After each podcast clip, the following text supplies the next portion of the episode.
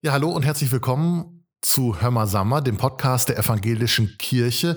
Heute mit der letzten Interviewfolge im Jahr 2022, mitten im Advent.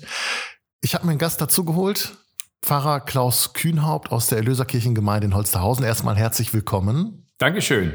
Vielen Dank für die Einladung. Und bevor ich Sie vorstelle, Sie kennen sich, glaube ich, am besten, schießen Sie mal los.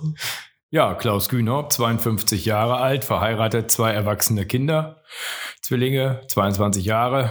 Ja, bin seit ziemlich genau einem Jahr in der Erlöserkirche, war vorher 15 Jahre im Saarland, davor in Mörs und davor irgendwann mal Vikar in Delwig. Das heißt, es ist irgendwie eine Rückkehr für Sie. Auf jeden Fall. Ich bin ja hier geboren und aufgewachsen. Mein Vater war in Horst Eibech an der Zionskirche Pfarrer und da war ich also auch ja, vom ersten Tag an kann man sagen, in der Kirche und in der Gemeinde zu Hause und Kindergottesdienst, das ganze Programm. Und dann wieder, ja, genau, wieder zurück nach Essen gekommen, in jeder Hinsicht eine Rückkehr. Hm. Spannende Geschichte, finde ich. Ähm, wie haben Sie das miterlebt, als Ihr Vater Pfarrer war? Ja, also ich wachte eines Tages auf und stellte fest, ich hatte einen Vater zum, äh, einen Pfarrer als Vater. ich kenne es nicht anders. Und äh, meine Mutter war ja auch ganz Fahrfrau im klassischen Sinne, machte da also eine volle Stelle, kann man sagen, für Gottes Lohn. Und ähm, ich habe ähm, immer das alles so als, als meine Heimat und mein, äh, ähm, mein Teil angesehen, Jugendheim, das wir da hatten, die Kirche selber. Also das war im Stück meines Zuhauses. Haben Sie mitbekommen, wie es für Ihren Vater war, Pfarrer zu sein? Also ich, ich ziehe so ein bisschen auf den Unterschied. Wie war es damals, Pfarrer ja. zu sein und heute? Ja. ja. Ja, das ist natürlich äh, eine gute Frage. Wie, wie habe ich meinen Vater erlebt? Mein Vater saß in seinem Sessel und las, wenn ich äh, sein Arbeitszimmer betrat. und irgendwie äh, kein Computer, keine Mails, keine äh, Excel-Listen oder so. Es ging irgendwie alles ohne. Ich glaube, es war schon sehr anders damals. Weniger Bürokratie, Bürokratie oder wie haben Sie das empfunden? Ja, das war, ich hab's, ich meine, ich kann natürlich schlecht sagen, wie mein Vater so seinen Arbeitstag rumgebracht hat, aber ähm, wenn ich überlege, wie wenig ich dazu komme, auch mal mich hinzusetzen und ein neues Buch zu lesen und wie andererseits weiß, wie wichtig das ist, wenn man vernünftige Predigten halten will, dass man sich neue, neuen Input holt, dann denke ich schon, ähm, dass äh, da eine Schieflage eingetreten ist. Also ich setze mich morgens hin und denke, so, jetzt machst du mal deine Mails und danach, äh, und dann bin ich manchmal nach zwei Stunden mache ich die Augen wieder auf und äh, stelle fest, ich habe immer noch Mails beantwortet. Ne? Ja. ja. Es nimmt Überhand, oder? Ja. Ich, ich, ich, kann aber auch nicht sagen, dass das alles Mails sind, die, die, die nicht sein müssten. So, es ist schon, die meisten, denke ich schon, sind sinnvoll. Und die Leute haben wirklich ein Anliegen. Aber das war früher nicht. Es ging irgendwie ohne.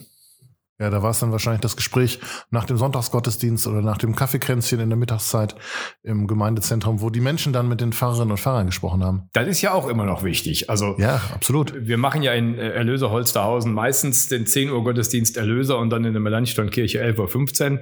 Machen wir natürlich schon meistens beide. Und dann muss ich also in der Erlöserkirche, wenn die anderen Leute zum Kaffee gehen, dann los. Und das ist immer sehr, sehr, sehr schlecht, weil ich dann auch Leute sehe, die ich noch nicht kenne oder auch mal welche, die ich kenne, wo ich eigentlich gerne am, an der Tür noch ein bisschen gesprochen hätte und da müssen wir weiter. Ja, also das persönliche Gespräch ist nicht, nicht unwichtiger geworden. Im Gegenteil, glaube ich, die Leute sind sehr vereinsamt, haben großes Problem mit Vereinsamung. Und die, die dann eben in Gottesdienst in die Kirche kommen, die haben ja immer einen, einen Anknüpfungspunkt. Haben wir als Kirche denn irgendwie die Chance, diese Vereinsamung ja, komplett zu ändern nicht, aber vielleicht im Positiven zu beeinflussen, irgendwas anbieten oder so. Wie sehen Sie das? Wir bieten ja was an. Also wir haben ja durchaus, wir haben einen Besuchskreis, der im, im Moment immer noch äh, telefonisch arbeitet, weil die Erfahrung jetzt die ist, die Leute lassen einen kaum noch rein. Aber ähm, äh, das ist eben auch der Versuch, den, den Kontakt zu halten. Also äh, ich finde schon, das ist sehr, sehr wichtig. Also gerade, dass wir in den Stadtteilen aktiv bleiben und in den, in den, die Leute auch versuchen äh, zu erreichen. Ich stelle allerdings fest, das ist vielleicht auch ein Unterschied zu meiner alten Stelle im Saarland und hier, so großstädtisch. Ich habe also ähm, bei den 80., 90. Geburtstagen, ich werde kaum reingelassen.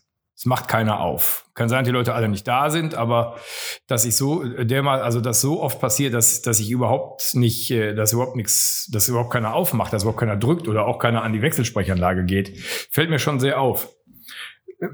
Keine Ahnung, ob da was Neues sich eingestellt hat in der Vereinsamung. Also wir versuchen das weiterhin zu durchbrechen. Es ist natürlich nicht mehr so einfach. Zum Beispiel, gucken Sie mal, wir hatten in Holsterhausen mal fünf Fahrstellen und in äh, Südviertel drei. Dann haben die fusioniert und jetzt sind wir zu zweit. Die mhm. Frau Seim und ich. Und da dann wirklich noch viel anzuklingeln und viel zu den Leuten zu kommen, ist schwer. Wir versuchen es, weil wir das natürlich als einen Schwerpunkt unserer Aufgaben sehen, aber es ist nicht mehr so einfach. Ja, das glaube ich. Es ist ja, ist ja überall so, dass zusammengestrichen wird ja. und gespart werden muss. Ja. Ähm, wie sieht das jetzt aus? Wir sind mitten in der Adventszeit, kurz vor Weihnachten. Erleben Sie es als Pfarrer so, dass jetzt mehr Menschen, die in so einer Situation sind, die Sie gerade beschrieben haben, auf Sie zukommen oder den Kontakt zur Kirche suchen? Ich, äh, dass jetzt viele Leute kämen und sagten, hören Sie mal, ich will ein Gespräch, kann ich jetzt eigentlich nicht gerade sagen. Ähm, wir haben also was ich, was ich sehr stark erlebe, ist im Moment ein sehr, sehr großes Bedürfnis nach so Konzerten, nach so einer weihnachtlichen Stimmung. Gestern war zum Beispiel ähm, großes Konzert in der Erlöserkirche von äh, Codera, ist ein ähm, Saxophonist und so in Essen, der sehr bekannt ist. Die war wieder rappelvoll. Wir hatten es rappelvoll beim Konzert unseres Gospelchors. Jetzt äh, die Vor der Vorverkauf für ähm, fürs Weihnachtsoratorium vom vom Bachchor läuft auch sehr gut. Also das scheint so tatsächlich vielleicht gerade dieses Jahr ein großes Bedürfnis zu, zu sein, da irgendwo hinzugehen, wo so wo so Weihnachten äh, tatsächlich angeboten wird.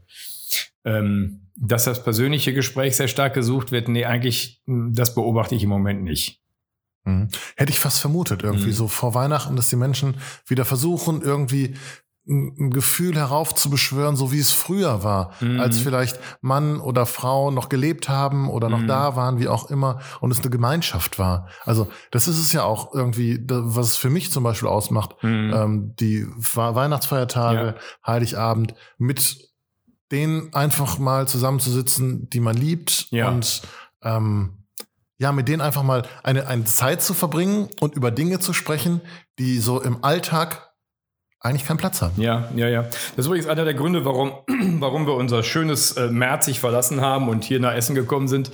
Äh, an den zweiten Feiertagen äh, saßen wir oft rum und haben gesagt, Mensch, jetzt hätten wir gerne ein bisschen Besuch von alten Freunden und Familie. Da waren wir dann an dieser Stelle ein bisschen weit ab vom Schuss. Vor allen Dingen, nachdem unsere Eltern tot waren. Und jetzt, äh, ja, da freuen wir uns auch drauf. Am ersten Feiertag abends werde ich meine drei Schwestern, äh, nee, zwei von meinen drei Schwestern sehen. Und das ist äh, sehr, für mich geht das, mir geht das auch so. Ähm, warum äh, sprechen die Leute um mich nicht äh, auf ein Gespräch an? Ich glaube, wir haben ein großes Problem damit, dass die Leute gar nicht wissen, dass wir sowas machen.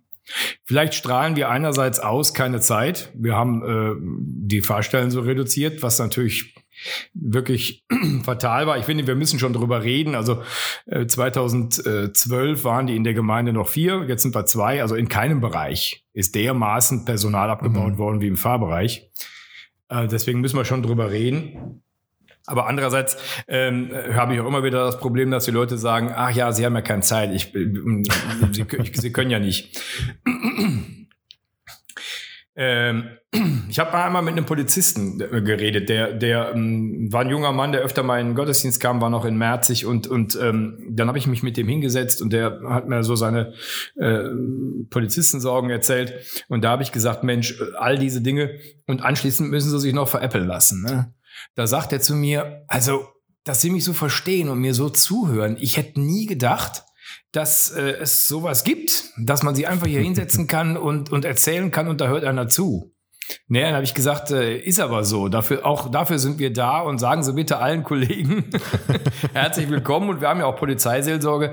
Also lange Rede, kurzer Sinn. Das scheint bei den Menschen so ein bisschen in Vergessenheit zu raten, äh, geraten, dass wir sowas äh, machen, gerne machen wollen. Ja. Eigentlich ein guter Punkt, um mal anzusetzen, um ja, vielleicht auch Menschen, die sonst nicht so die Berührungspunkte mit Kirche haben, ja. einzuladen. Hey, kommt einfach mal ins Gespräch mit uns. Ja, dass sie, äh, genau, dass die Leute wahrgenommen werden wollen, dass sie ernst genommen werden wollen, dass ihre Sorgen ernst genommen werden wollen, auch in, im beruflichen äh, Kontext. Das, das glaube ich, ähm, ist schon eine starke äh, Entwicklung in der Gesellschaft. Aber das, dass wir das anbieten, auch zum Beispiel Krankenhausseelsorge, ne? Ich habe das ja auch eine Zeit lang in Mörs gemacht als Pfarrer ZA, da war ich auch mit einer halben Stelle dann im Krankenhaus. Wenn sie da reinkommen, sagen die Leute, was wollen sie denn von mir? Wollen sie mir die letzte Ölung bringen? Soweit ist es noch nicht. Ne? Und die sagen, nee, ich bringe nur Zeit mit. Ich bin der Einzige in diesem Haus, der vielleicht ein bisschen Zeit mitbringt. Und dann sagen die, ja, das, das ist schon was schön. Dann setzen sie sich. Klar, mal, ne? natürlich. Ja. Das ist toll.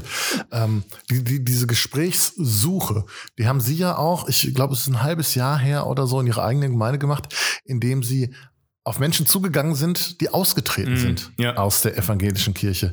Was haben Sie da für Erfahrungen gemacht? Ja, ja, wir haben eine Postkarte geschickt das schien mir erstmal das Wichtigste zu sein.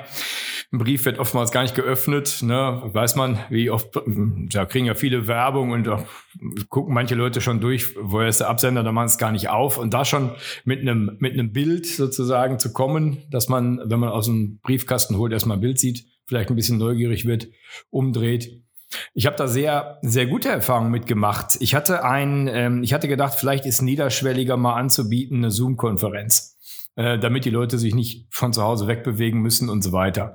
Da haben mir mehrere gesagt, also Zoom-Konferenzen hängen uns so zum Halse raus aus beruflichem Hintergrund, das möchten wir nicht, aber ich schreibe Ihnen mal was. Und da habe ich wirklich äh, mehrere sehr lange Mails gekriegt, die, wo Leute das ähm, wirklich in Ruhe dargelegt haben äh, von persönlichen Enttäuschungen äh, in der konkreten Gemeinde über, ja, wenn ihr auch so einen blöden Bischof da habt, der so viel Geld rausgibt für goldene Wasserhähne, dann trete ich aus. Ne? Das war also mh, mm, auf der einen Seite war, war, die, war die Rückmeldung, das ist das Erste, was wir äh, hören von euch, jetzt diese Karte, nachdem ich ausgetreten bin. Worauf ich immer gesagt habe, Mensch, wir werfen doch alle zwei Monate einen Gemeindebrief ein bei euch. Und da muss man sagen, ist in der Generation, es wird überhaupt nicht wahrgenommen. Ne? Mhm. Ja. Ähm, und auf der anderen, daraus haben wir jetzt eben auch den Schluss gezogen, wir müssen da dringend auch ähm, Social Media Präsenzen haben, die wir ja jetzt auch aufbauen. Sie haben uns da ja auch sehr gut beraten. ist ja auch toll, dass in Essen in der evangelischen Kirche so, äh, so, eine, so eine Unterstützung dafür auch angeboten wird, dass wir eben einen Instagram-Kanal und einen Facebook-Kanal und so aufbauen. Ob der dann abonniert wird, ist eine andere Frage. Aber jedenfalls, man hat was gemacht. Man ist, hat nochmal versucht, in anderer Weise ins Gespräch zu kommen. Und das andere ist, ähm, ähm, ja, wir haben ein großes Problem damit, das äh, muss man ganz klar auch mal sagen. Also wenn, wenn, bei den, wenn die Leute sich über die Katholiken ärgern, treten die bei uns aus.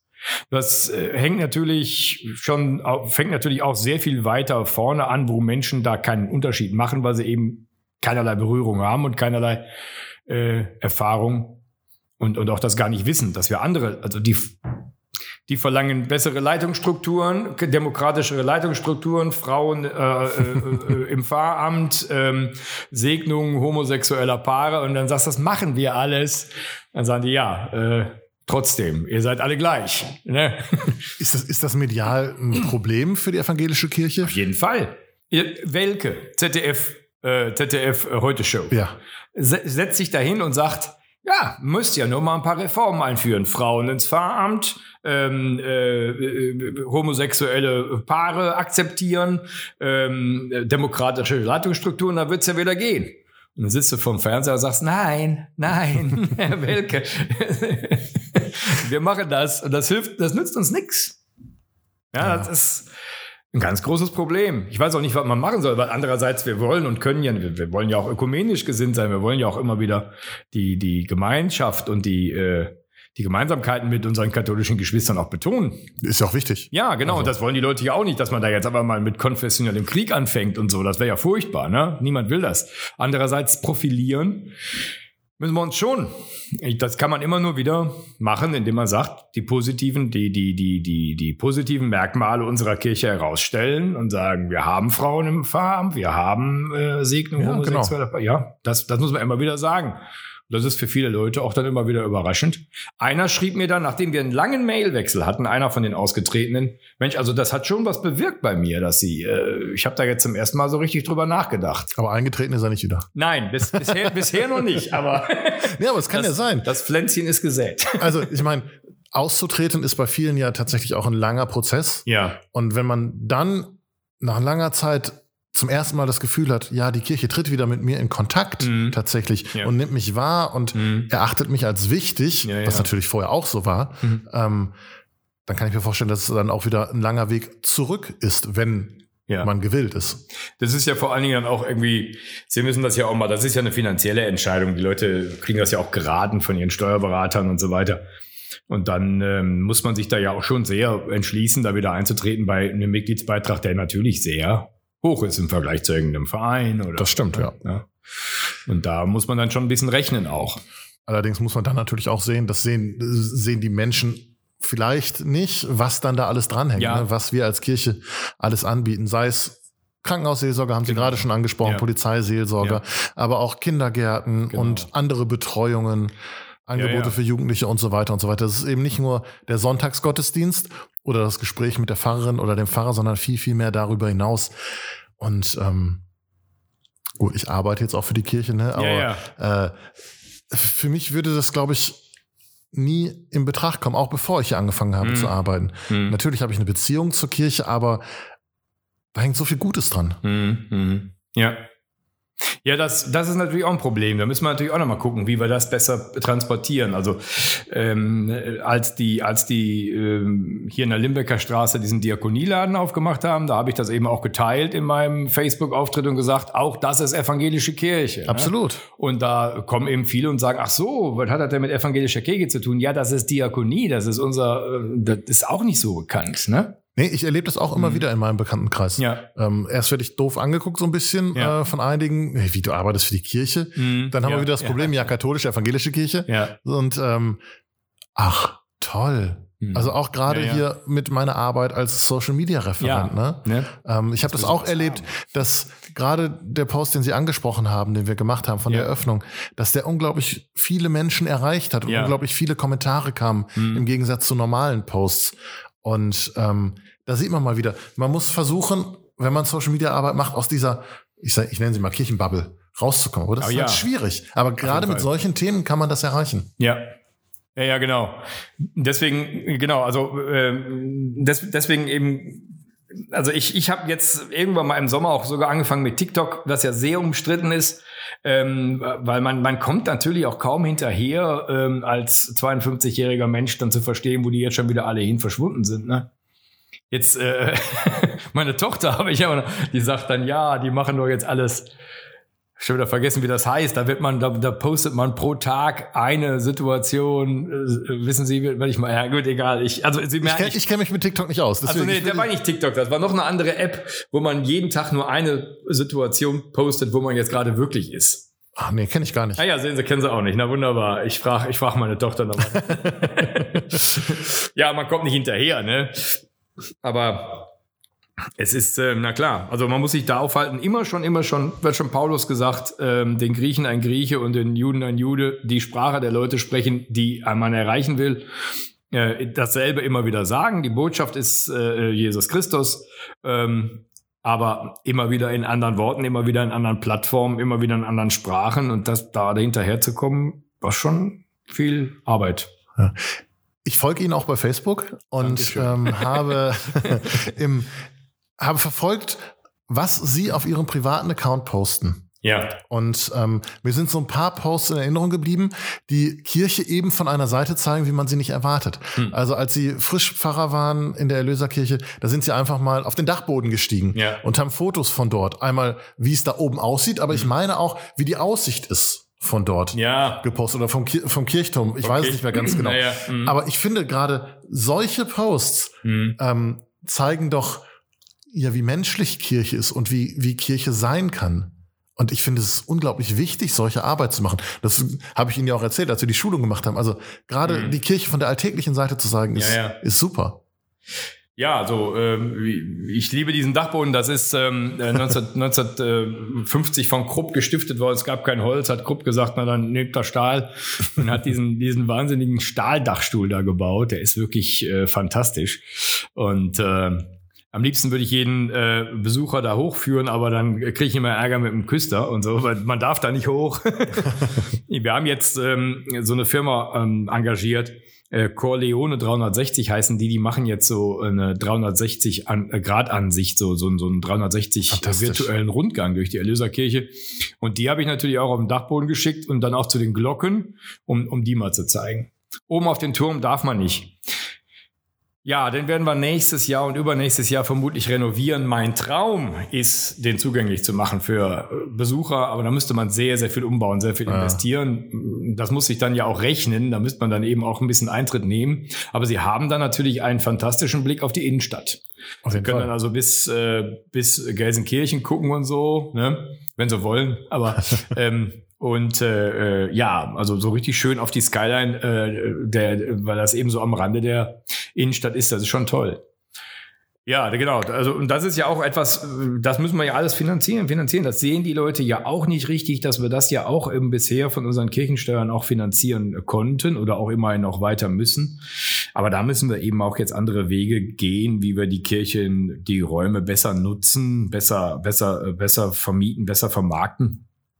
Denn sonst ist absehbar, bei, dem, bei den Austrittsraten, die wir haben, ist absehbar, wann das nicht mehr geht. Was sind denn da so Wege, die in Ihrem Kopf sich formen? Ja, ich war jetzt gerade äh, bei der Essener Marketing GmbH äh, und habe da sehr äh, interessante äh, Verbindungen geknüpft. Ähm, es gibt offensichtlich ähm, Menschen, die Kongresse veranstalten, die sagen, also wir wollen das jetzt nicht in so einem langweiligen äh, Kongresscenter machen, sondern wir suchen irgendwie eine coole Location. Und da könnte natürlich die Erlöserkirche eine sein. Absolut. Ne? Kommt darauf an, was für ein Konvent das dann ist, muss man natürlich ein bisschen gucken, muss ja ein bisschen zu uns passen. Aber ähm, sowas in der Art könnte ich mir schon vorstellen. Man müsste dann eben auch, ja, man muss dann auch ein bisschen aufrüsten, technisch. Ähm, ja gut, ne? aber das kommt ja allen zugute. Also sowohl die Gottesdiensten ja, genau. als auch Konzerten. Ja, ja, ja, ja. genau, ja. Ja, sowas in der Art. Ähm, da könnte man ja auch vielleicht einen Euro einnehmen oder so meine, wir haben was, was haben wir? Wir haben Gebäude an richtig guten Standorten, auch wenn Sie das Melanchthon-Zentrum nehmen in Holsterhausen, ne?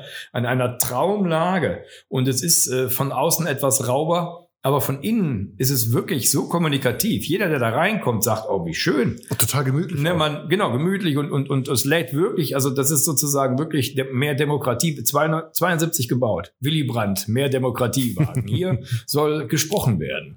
Die Erlöserkirche ist so ein richtiger Kaiserbau gewesen. Äh, ähm, wir haben hier einen, der Klar. erklärt uns, wo es lang geht. Ne? Der Herr Pfarrer steht auf der Kanzel und, und, und, und sagt den Leuten, was sie machen sollen. So stellte sich der Kaiser Wilhelm seine, seinen Staat vor und, und äh, äh, Melanchthon ähm, dann eben wirklich Willy Brandt mehr Demokratie wagen. Das ist ein sehr interessanter Kontrast in unserer Gemeinde. Ja, also habe ich noch gar nicht drüber nachgedacht. Aber ja, stimmt. Ja. Die Erlöserkirche ist natürlich von innen dann auch äh, nach dem Krieg von Kükelhaus äh, äh sehr, äh, sagen wir mal, sehr ähm, sinnenträchtig und äh, ähm, also auch sensibel umgestaltet worden. Der hat, der Kügelhaus ist ein, ist ein Mensch, der, äh, der hat so, der hat die Greif, der hat die, die Säuglingsgreiflinge erfunden. Die Kügelhausgreiflinge, so, so glatte Holzelemente, ähm, so, so, so Mäuse und so. Kennt, kennt, ja. kennt jeder. Ja. Das sind so einfach, wo die, wo die Säuglinge schon so zugreifen können. Und mit schön rund und, und, und glatt, okay, ja. Äh, ohne scharfe Kanten oder so, wo die greifen lernen. Das sind die Kügelhausgreiflinge. Ah, ja, okay. ja, wusste ich auch nicht.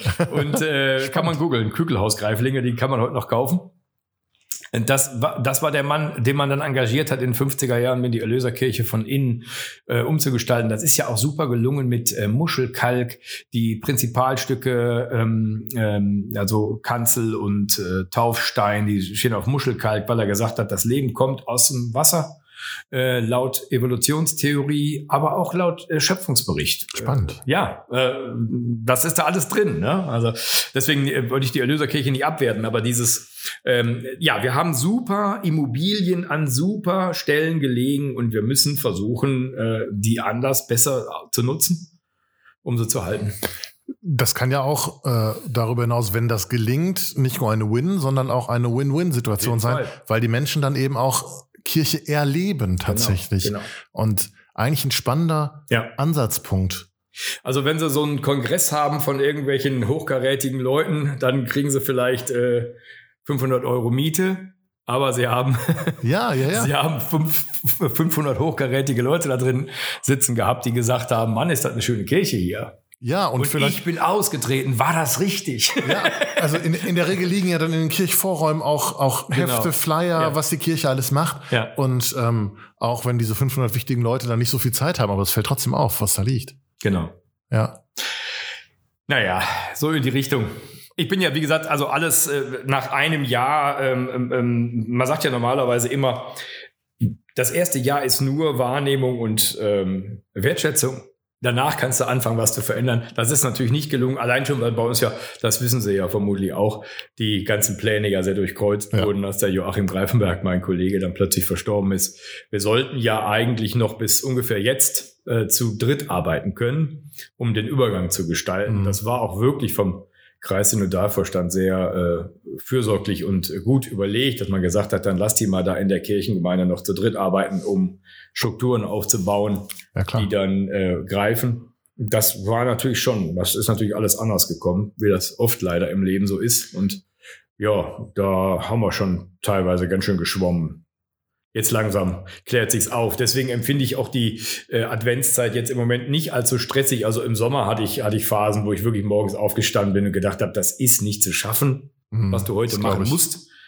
Äh, jetzt äh, ist es eigentlich äh, so entspannt, dass ich sogar hier sitzen kann, Podcast machen kann, Herr Schwachem. Ja, ich, ich, wollte Sie gerade darauf ansprechen. Ähm, normalerweise ist es ja so, dass Pfarrerinnen und Pfarrer gerade in der Adventszeit und an Weihnachten, an Heiligabend sehr, sehr, sehr, sehr viel zu tun haben. Ja. Ähm, und wollte Sie gerade mal fragen, wie, wie empfinden Sie das, diese Zeit für sich selbst persönlich? Ja, also ähm, ähm, ich, ich, ich freue mich erstmal sehr darüber, dass alles wieder stattfindet. Wir haben jetzt also wirklich zum, äh, zum ersten Mal äh, wieder so eine richtig schöne große Seniorenfeier gehabt. Äh, die Mitarbeiter von der, ähm, vom Theater Courage aus dem Goethe-Bunker, die sind ja bei uns sehr aktiv. Die, die Gabi Dauenhauer und der, was jetzt habe ich ge- gestolpert, ich fange mal an. Der äh, die Mitarbeiter vom äh, Theater Courage sind ja bei uns sehr aktiv, die Gabi Dauenhauer und der Peter Anselstädter. Und die machen dann da auch das Programm zum Teil auf diesem Senioren-Adventsfeier. Sehr, sehr amüsant. Das war wirklich richtig schön. Das hat mir großen Spaß gemacht, das zu machen. Ähm, und habe dann auch festgestellt, da sind viele, viele Leute, die mit anpacken. Also da muss ich wirklich nicht äh, den Kuchen auf den Tisch stellen und Kaffee kochen. Das machen wirklich Leute. Sehr zuverlässig und sehr schön. Das, äh, Presbyteriums Adventsfeier auch sehr, sehr schön. Haben auch Menschen gemacht. Also es gibt Menschen in den Gemeinden, die wollen was machen. Und ähm, das merke ich, dass, dass das sehr, wenn, wenn man die gut einsetzt und wenn man die auch machen lässt, dass das auch sehr, sehr entspannt. Und äh, ja, jetzt gleich freue ich mich drauf. Dann gehe ich zu äh, Kita Zwergenland in der, in der Gutenbergstraße und dann gehen wir mal den, den Weihnachtsgottesdienst durch, den wir dann nächste Woche machen mit den Kinderchen. Und ähm, auch ich muss sagen, ähm, nö, also das ist, das ist, da ist man auch so wirklich nah dran an dem, was man machen will als Fahrer. Ne? Warum ich hier angetreten bin Mhm. und nicht ähm, und nicht ähm, ja diese ähm, administrativen Aufgaben, Ja, sondern, das, sondern eben auch mit Kinderchen da äh, im Weihnachtsgottesdienst zu feiern. Das ist so schön. In, in Merzig war es sehr gut. Ich hatte nur keine Kita, habe ich immer sehr bedauert. Jetzt also hier die, die Gutenberg-Kita zu haben, das Zwergenland mit den engagierten Mitarbeiterinnen da, das freut mich unheimlich. Ja, das glaube ich. Aber ich kann mir auch vorstellen, also dass es gerade Heiligabend und Weihnachtsfeiertage ähm, sehr stressig für Sie ist. Also alles unter einen Hut zu bekommen. Also ich meine, Sie sind Pfarrer, Ja. Sie müssen beruflich die äh, Gottesdienste Ja, ja. feiern, haben aber auch eine Familie. Ja, sicher. Mhm. Ja, man muss immer ein bisschen aufpassen, dass man mit seiner Frau im Gespräch bleibt. Haben wir jetzt was für die Kinder? Und dass man auch was für seine Frau hat. Natürlich, wenn die 22 sind, ist das nicht mehr ganz so. Ähm, also, die kommen, Gott sei Dank, die freuen sich auf Heiligabend und ähm, dann werden wir da auch zusammen sein. Dann werden sie aber auch schon bald wieder zu ihren Schwiegerfamilien aufbrechen müssen. Die sind jetzt auch schon so lange zusammen mit ihren jeweiligen Partnern, dass die da jetzt schon hin müssen. Und das ist nicht in Essen. Ja, okay. Ja, ähm, aber ähm, ähm, trotzdem natürlich Familie äh, ist sehr wichtig. Also es kommt dieses Jahr sehr gut hin. Ich habe um 16 Uhr den Gottesdienst in der Erlöserkirche, den wir gestalten mit Pfadfinderinnen und Pfadfindern. Und, ähm, und dann habe ich um 23 Uhr wieder ein. Dazwischen um 18 Uhr macht die Frau Superintendent in Greve mit dem Bachchor, den Ah, 18 schön. Uhr Gottesdienst. Und da in der Zeit kann ich dann bescheren. Ja, ist aber schon, also stelle ich mir stressig vor, sagen wir es mal so. Ist immer noch, ähm, also gegenüber Diaspora, da haben wir nachher 15.30 17 Uhr und 22 Okay. Uhr gemacht. Haben wir aber auch zwischendurch. Da haben wir die Kinder noch klein und da haben wir auch beschert.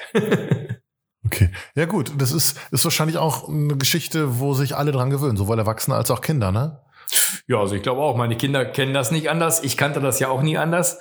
Ich sehe uns noch heute da sitzen auf der ähm, Heizung im, ähm, im, im, im Pfarrhaus in der Dauser Straße. Ähm, da waren so Glasbausteine und dann eine Riesenheizung, die war immer warm. das kann man sich gar nicht mehr Wäre vorstellen. heutzutage gut. da, wenn wir dann aus dem Schnee kamen, äh, der ja damals auch noch oft lag, haben wir dann unsere Handschüchen und so da auf diese warme Heizung gelegt. Und dann saßen wir da ähm, nach der Christfestbar und warteten auf meinen Vater, der irgendwie drüben in der Kirche noch Geld zählte und noch Quetschgen hielt mit den Presbytern. Stundenlang meine ich. Ja, das ist halt meine Erinnerung an Weihnachten und äh, das hat damit zu tun, dass mein Vater Pfarrer war und ich denke, meinen Kindern wird es nicht anders gehen.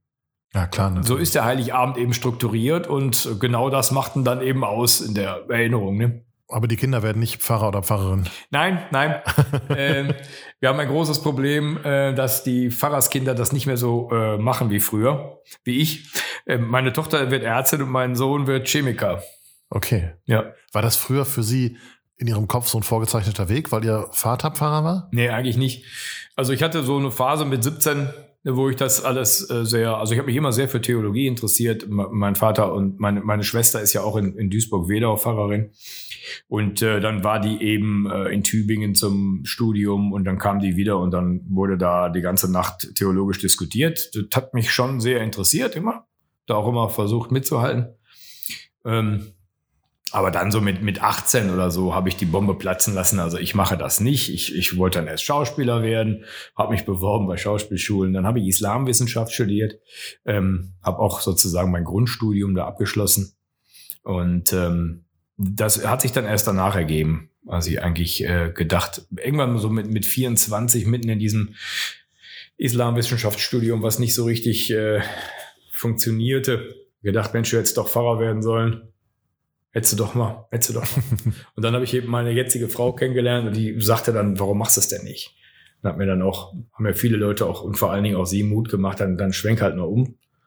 Denkt man natürlich mit 24 jetzt noch ein neues Studium anfangen. Aber ich habe dann auch festgestellt, dass das in den Theologie, äh, bei den Theologiestudenten durchaus nicht so unüblich ist. Da sind viele bei, die erst sehr spät auf den Trichter kommen. Ja. Also damit 18 zu sagen, hurra, ich will Pfarrer werden und ich werde dann in der Frauenhilfe die äh, Andacht machen und so. Kann man sich nicht vorstellen, ne? Nee, da muss man ein bisschen, äh, muss man ein bisschen, äh, ja, bisschen reifen oder ein bisschen sich überlegen, was will ich denn eigentlich im Leben und was gibt's denn eigentlich für berufliche Perspektiven, bevor man denkt, Mensch, also so, so schlimm ist das nicht, ne? Gibt, gibt schlimmere Vorstellungen, wie der Tag verlaufen kann, als dass man morgens im Kindergarten ist und damit das eine Beerdigung hat. Aber ich kann mir tatsächlich auch jetzt mal au- aus Sicht des Gemeindemitglieds ähm, besser eine Pfarrerin oder einen Pfarrer vorstellen, die nicht mit 18 sagen, ja komm, Mhm. ich mach das, Ja. weil ich mir vorstelle, die können relativ verbohrt sein und haben dann tatsächlich nur diese Sicht. Mhm. Aber hingegen Menschen wie Sie, die erst das andere studiert haben, es kann ja auch was Technisches sein, das muss ja jetzt nicht Ja, irgendwas ja. mit Islamwissenschaften sein, aber die dann noch einen ganz anderen Blick darauf haben und ganz andere Herangehensweise. Mhm. Ja. Finde ich kann, spannend. kann sein, ja, ja. Also äh, gerade die, die eine richtige Ausbildung gemacht haben, einen richtigen Beruf auch mal hatten, sind natürlich oftmals diejenigen, die da auch am meisten mitbringen. Das ist ja auch bei unseren Predikanten so. Ne? Die Predikanten, Ja, die aus äh, normalen, normalen Anführungsstrichen Berufen kommen, die ja oftmals ganz andere Predigtperspektiven haben. Ja, und die das ja nebenbei machen, neben ihrem Genau. eigentlich noch einen Beruf. Ja, ne? Das ja. ist, ist noch was, was viel höher anzurechnen ist. Schlagen wir mal den Bogen. Ja. Sie haben vorhin erzählt, Sie sind ein Jahr jetzt wieder Ja. in Essen. Wir sind mitten im Advent. Sonntag ist der vierte Advent. Wie war denn das Ankommen für Sie? Ähm, ja, nun ja, ähm, ähm, der Umzug war eine Katastrophe, denn ähm, von den sieben Umzugsmännern, die wir haben sollten, hatten vier Corona. Oh, schön, ja. Das war letztes Jahr schon. Äh, ging gerade wieder alles zu. Letztes Jahr äh, Ja. Ende November kam noch mal eine große Schließungswelle, weil man sagte, jetzt kommt Omikron. Ne? Und ähm, dann waren wir fix und fertig. Äh, meine Frau und ich haben einfach mit angefasst wie, wie zwei normale Möbelpacker. Mhm. Ähm, ich habe dann an dem Samstag ähm, nochmal Freunde angerufen oder per WhatsApp gebeten zu kommen. Da kamen auch zwei samstags morgens um 6 Uhr oder 7 Uhr waren die da und packten mit an, damit die fertig wurden, damit die Annie mal mit ihrem Auto da wieder aus der Listerstraße rauskam. Ja, ähm, und dann fing auch gleich Weihnachten an. Aber fing auch wiederum nicht richtig an, weil da eben schon wieder alles abgesagt wurde. Die erste. Ja, also wir so. hatten das so, so schön gedacht. In den drei Bezirken gab es drei Seniorenfeiern und das hieß, dann gehst du zu allen drei Seniorenfeiern hin und dann haben dich da schon mal ein großer Teil der Leute gesehen, dann fielen die Klar. alle aus. Ne? Ja. Ja, und so holperte das so weiter. Dann holperte dann bis in den Frühjahr hinein und dann kam die Sache mit Joachim, bis an, ähm, im April dann plötzlich verstorben ist. Und so holperte man dann in den Sommer hinein. Also, ähm, also ich freue mich immer noch unheimlich hier zu sein. Ich habe das noch keine Sekunde bereut. Das will ich damit nicht sagen. Ne? Das merkt man. Naja. Und äh, auch so wieder in Essen zu sein. Also ähm, viele, viele alte Freunde wieder zu sehen. Neulich war ich im Grent in Steele bei der äh, Weihnachtsfeier mit dem DJ-Team Diamant. Ähm, das ist ein alter Freund von mir, der das, der war schon im Jugendzentrum Hüweg äh, in Steele, war der schon beim Plattenteller mit 17. Und das war wirklich, äh, da war das ganze Jugendzentrum Höwig nochmal versammelt. 30 Jahre später oder 40. Toll. Ja, ja, toll. Man erkannte die Leute immer so nach 10 Minuten so, ach du bist, warte mal, dich kenne ich da auch.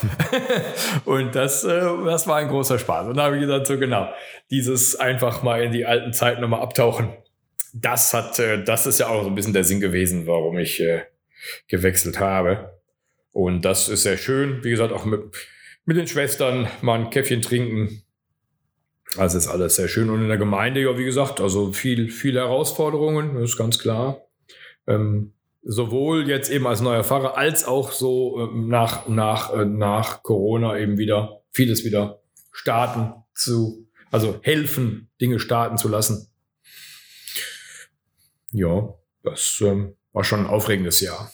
Also so, man muss sagen, ich äh, habe es unterschätzt, das sage ich ganz ehrlich, ich habe es unterschätzt, wie das so ist, in eine neue Stelle anzukommen.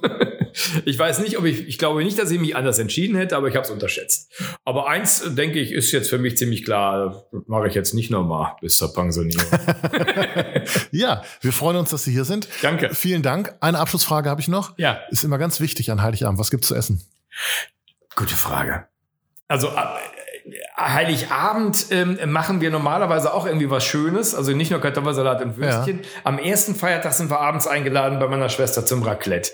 Und am zweiten Toll. wollten meine Kinder schon wieder weg. Deswegen werden wir wohl ganz dieses Jahr gar nicht kriegen. Ganz gute Frage. Wir haben also äh, doch noch was zu besprechen. Ja, tatsächlich wir zu Hause auch. Wir wissen es auch noch nicht. Also, das ist ja gut, dann bin ich ja beruhigt. Ja. Klaus Günau, vielen, vielen Dank. Ja, danke. Ich wünsche Ihnen erstmal ein schönen vierten Advent Danke. am Sonntag und ja. äh, ruhige, besinnliche Weihnachtsfeiertage ja. mit Kindern, mit Frau. Und ähm, ja, vielen Dank. Ja. Alles Gute, guten Rutsch. Ihnen auch. Dankeschön. Ja. Ciao. Tschüss, auch den Hörern. Alles Gute.